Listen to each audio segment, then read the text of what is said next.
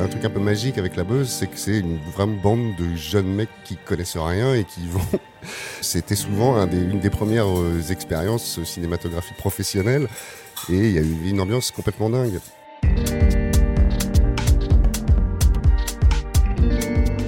Il a porté haut les valeurs du Havre et de la betterave et il a fait de Michael Youn une immense star en France. Son nom, c'est Alphonse Brown, autoproclamé roi du frunk et fils caché de James Brown. Alphonse Brown, c'est le héros de la buzz, comédie délirante sur un chanteur de funk, contraction entre le funk et le rap, qui découvre une marijuana très puissante cultivée par des nazis. Pourchassé par de dangereux dealers à travers la France, il va tenter de sauver sa peau et de séduire la belle Dina. Sorti en 2003, la buzz est culte pour ceux qui regardaient à l'époque le Morning Live, l'émission qui réveillait tes voisins sur M6. Mais 20 ans après, on se souvient surtout de la chanson phare du film, le Frump, devenu culte grâce à des paroles qui ont marqué une génération. Revenir sur ce film, c'est aussi découvrir qu'Alphonse Brand, désormais indissociable de Michael Youn, n'a pas été créé par lui. C'est le rappeur Teufa, producteur de Diams, et les scénaristes Philippe de Chauvron et Guy Laurent, les créateurs de la trilogie Qu'est-ce qu'on a fait au bon Dieu, qui en sont les inventeurs. La folle histoire de la Beuse, la comédie qui a fait de Michael Youn une star. Pour parler de la Beuse, je n'ai pas rencontré Michael Youn. J'ai préféré rencontrer les réalisateurs de la Beuse, François Desagna et Thomas Sorio, qui sont les co-réalisateurs de ce film. Au début du projet, ce n'était pas Michael Youn qui était envisagé pour le rôle, mais d'autres comédiens. C'est ce que me raconte François Desagna, que j'ai rencontré dans un café situé proche des grands boulevards à Paris. J'aurais pas la liste exacte de, euh, tous les, comédiens et comiques de Paris par qui le, scénario est, passé, mais je sais qu'ils l'ont tous lu. Je sais qu'Eric Ramsey euh, l'a lu, Jamel l'a lu. Euh, à l'époque, enfin voilà, il y avait vraiment beaucoup de monde qui, avait lu le scénario. Normalement, Philippe de Chauvron, qui devait réaliser le film, aurait voulu que les deux comédiens principaux, euh, Alphonse Brown et Scotch, ce soient euh, Pascal Elbé et Fred Sorel, qui étaient ses potes, avec qui il faisait euh, une, série sur Canal, etc. Quand justement Pathé Abel Namias, eux, ils ne sentaient pas le film avec eux, ils avaient envie de trouver quelqu'un quelqu'un d'autre. Philippe, lui, je crois qu'il n'avait plus envie de faire le film si c'était pas avec ses, ses amis, avec qui il avait fait Les Parasites juste avant. Philippe de Chauvron vend donc le scénario à Pâté. Le projet se retrouve sans réalisateur et sans comédien. Mais le producteur Abel Namias persiste. La situation se débloque par hasard lorsqu'il découvre sur M6 une bande de joyeux drill qui commence à mettre le boxon dans le Morning Live. Il s'agit de Michael Youn et de son complice Vincent de Sagna. Abel Namias y voit les acteurs parfaits pour ce film. Et ça tombe bien, Vincent de Sagna a un frère, François, qui co-réalise des films avec Thomas Sorio. Et c'est ainsi que les réalisateurs vont arriver sur le projet. Et je me souviens quand euh, Abel nous a filé le scénario, euh, François l'a lu immédiatement. Moi, je ne l'ai pas lu tout de suite. Et il m'a appelé en me disant euh, C'est très drôle, c'est très bien. Et il avant même de commencer à le lire, j'étais déjà surexcité parce que comme on avait vraiment les mêmes goûts et que je lui faisais totalement confiance, j'étais certain que j'allais, j'allais trouver. Donc je l'ai lu euh, avec une espèce de gourmandise d'autant plus grande que déjà qu'on nous confie un film, c'était totalement surréaliste parce que on, on avait un syndrome de l'imposteur invraisemblable. En tout cas, moi, je l'avais parce que je comprenais pas la légitimité du truc. Moi, il y avait deux choses que je trouvais vachement bien, enfin qui m'excitaient beaucoup à la lecture du scénario. Il y avait ça, effectivement, j'avais cette culture-là et il y en a très peu en France. Et il y avait un, il y avait en plus un côté, euh, un côté très, euh, je ne sais pas quel est l'adjectif qu'il faut utiliser, très, cinématographique, très à l'américaine, qui, était vachement excitant pour un réalisateur de se dire on va faire un truc, il y, a, quelque chose de la BD là-dedans, il y a quelque chose où on peut tirer la réalité, on peut faire des choses euh, vraiment bigger than life. Il y avait quelque chose qu'on voit assez peu. Enfin, c'était vraiment une chance qu'on nous propose un truc pareil. Et la deuxième chose, moi, j'étais, je venais d'arrêter d'être musicien, mais j'étais musicien, jouais du funk. Et, euh, et tout l'univers musical qui était en germe dans, dans ce projet, c'était totalement mon univers. Je, trouvais ça super cool d'avoir raconté l'histoire d'un mec qui se prend pour le fils de James Bond. James Bond, c'était une de mes idoles, quoi. Donc, euh, donc euh, ouais, ouais c'était une chance inouïe de tomber sur ce qu'on me propose, le scénario de La Buzz. Pour les deux co-réalisateurs, La Buzz représente un vrai défi. Celui de faire ce qu'on appelle aux États-Unis une stoner comédie, une comédie dont les personnages sont sans cesse sous l'influence de la marijuana. C'est un genre qui a été très très peu pratiqué en France.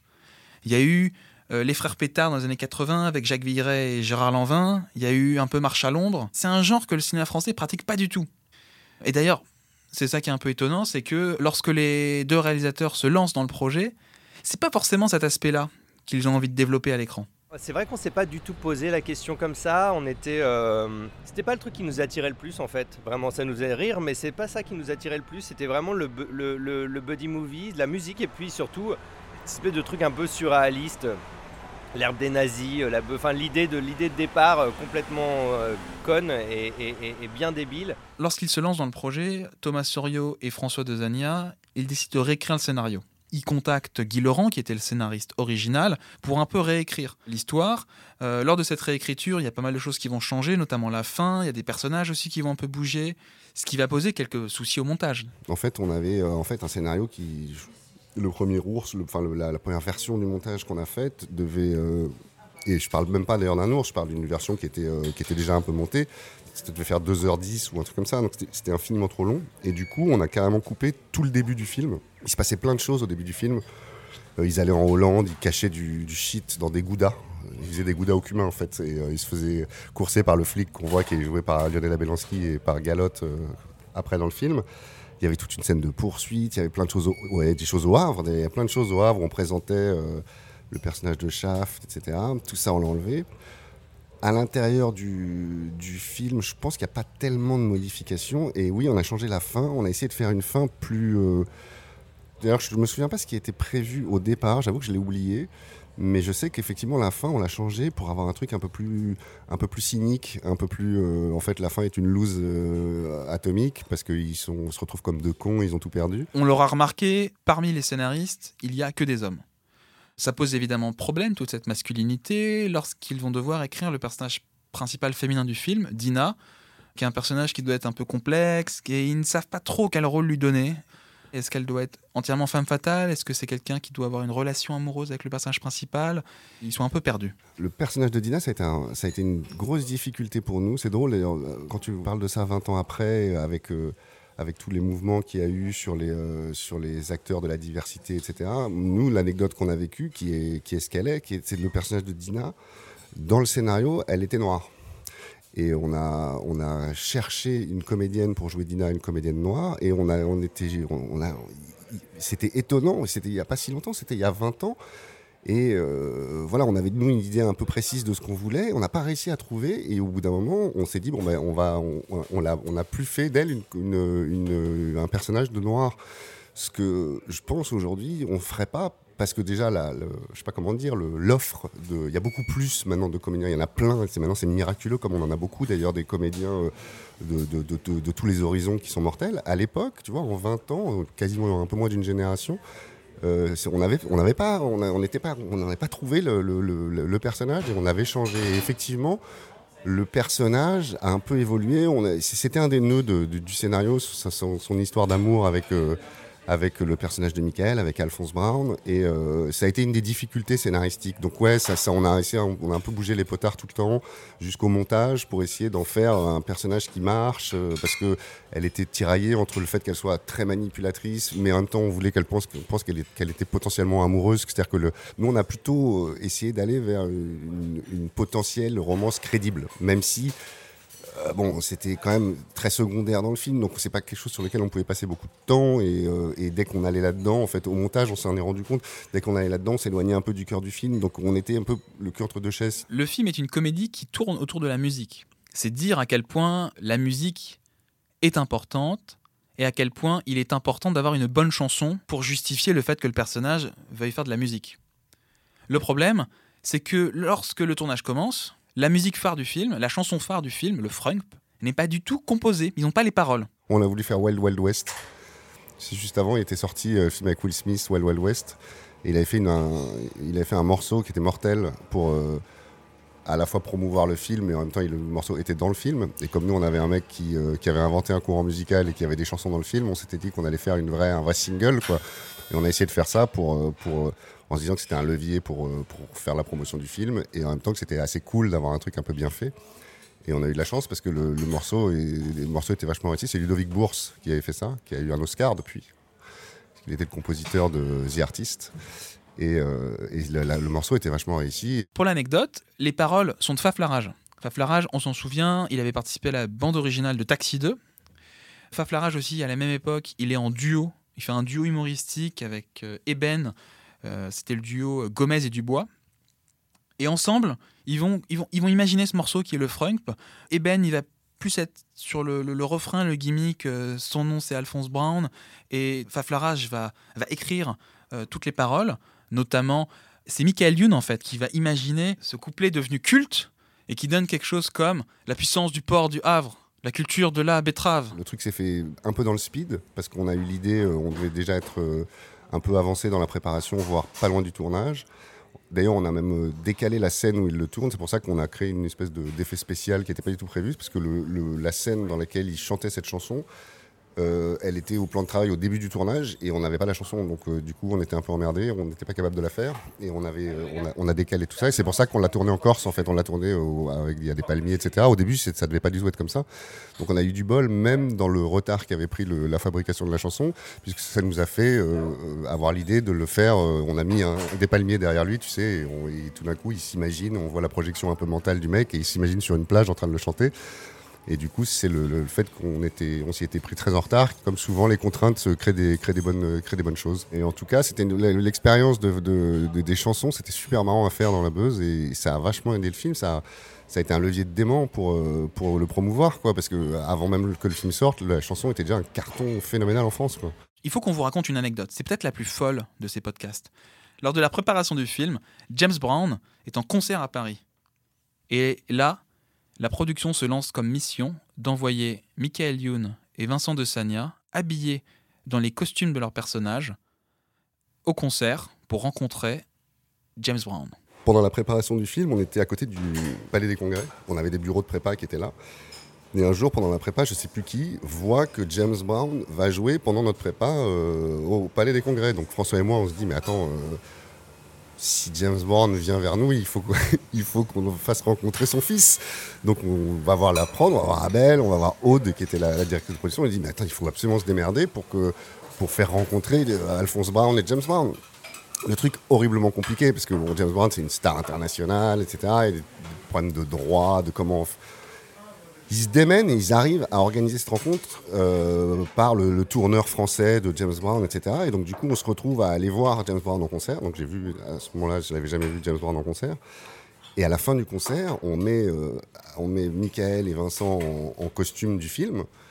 Euh, et on les amène dans les loges et on, dit à James Brown, enfin on fait dire à James Brown qu'il y a son fils caché euh, qui est né de son union avec une femme à la fin de son concert à l'Olympia en 72 et qu'il aimerait le rencontrer quoi. Et, euh, et on a découvert que James Brown, qui était le pauvre, plus toujours plus totalement en état et qui est, qui est mort pas si longtemps après, était un peu une momie pour être très honnête et qui avait l'air un peu dans l'espace. On a une espèce de scène, donc François et moi on avait des caméras pour, pour filmer ça. On a une scène qui est, totalement surréaliste avec un truc, c'est bizarre, une espèce de réalité parallèle parce que nous on arrive avec un univers de fiction complètement idiot. Enfin, le mec est blanc, enfin, tout est absurde.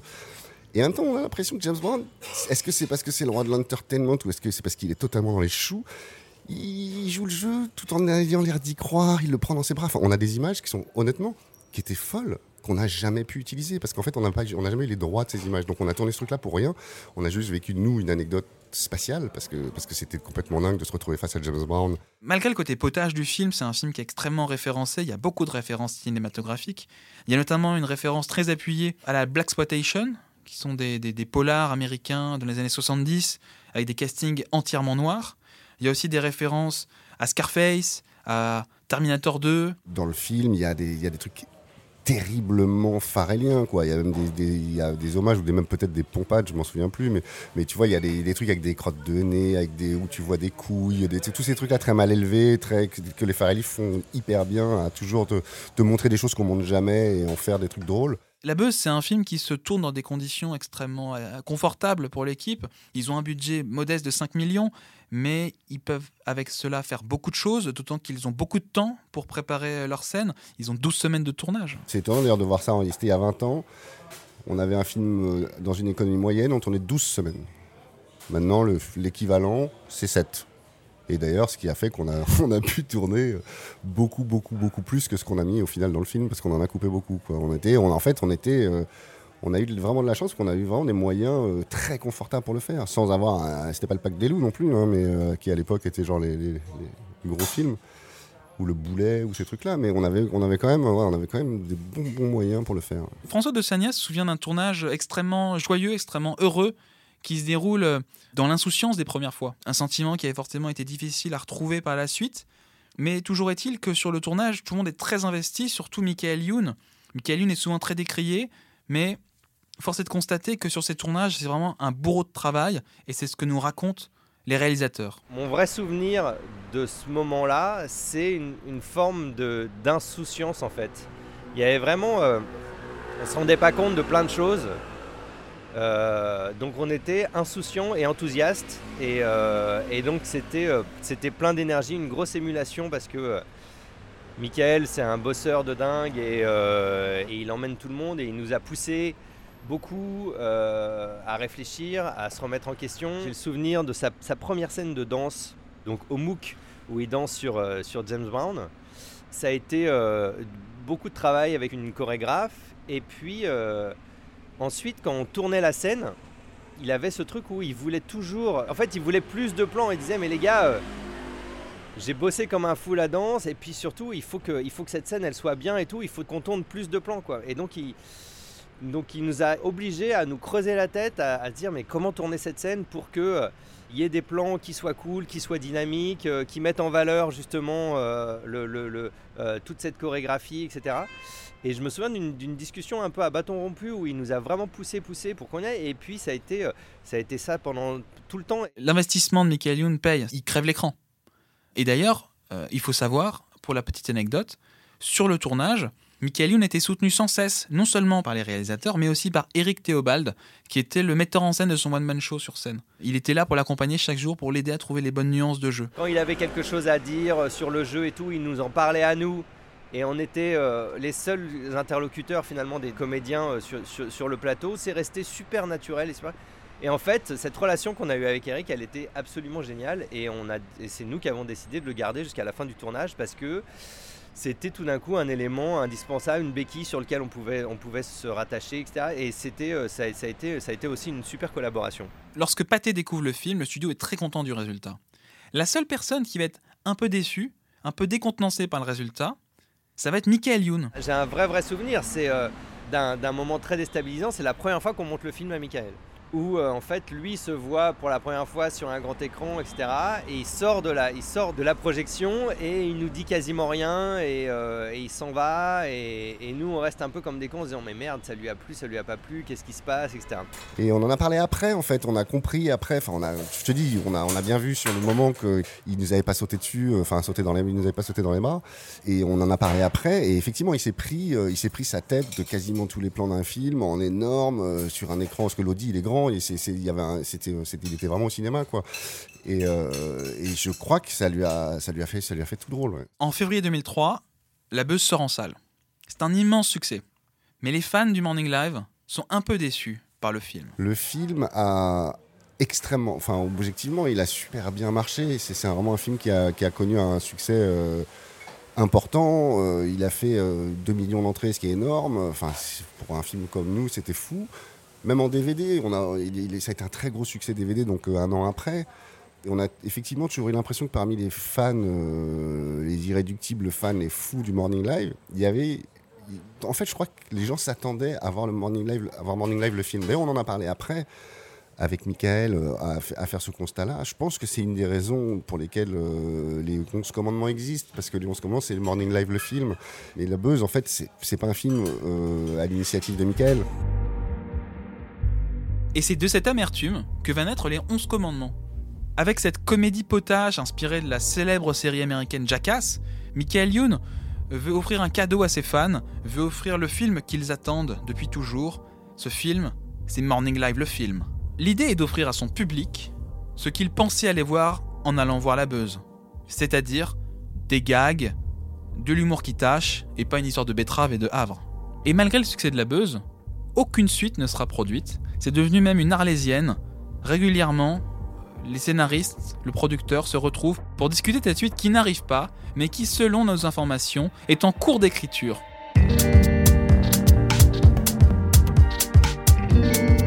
Si ce podcast vous a plu, vous pouvez vous y abonner sur votre plateforme préférée et retrouver sur le site de bfmtv.com la série d'articles dérivés avec des anecdotes inédites et trois articles supplémentaires. A bientôt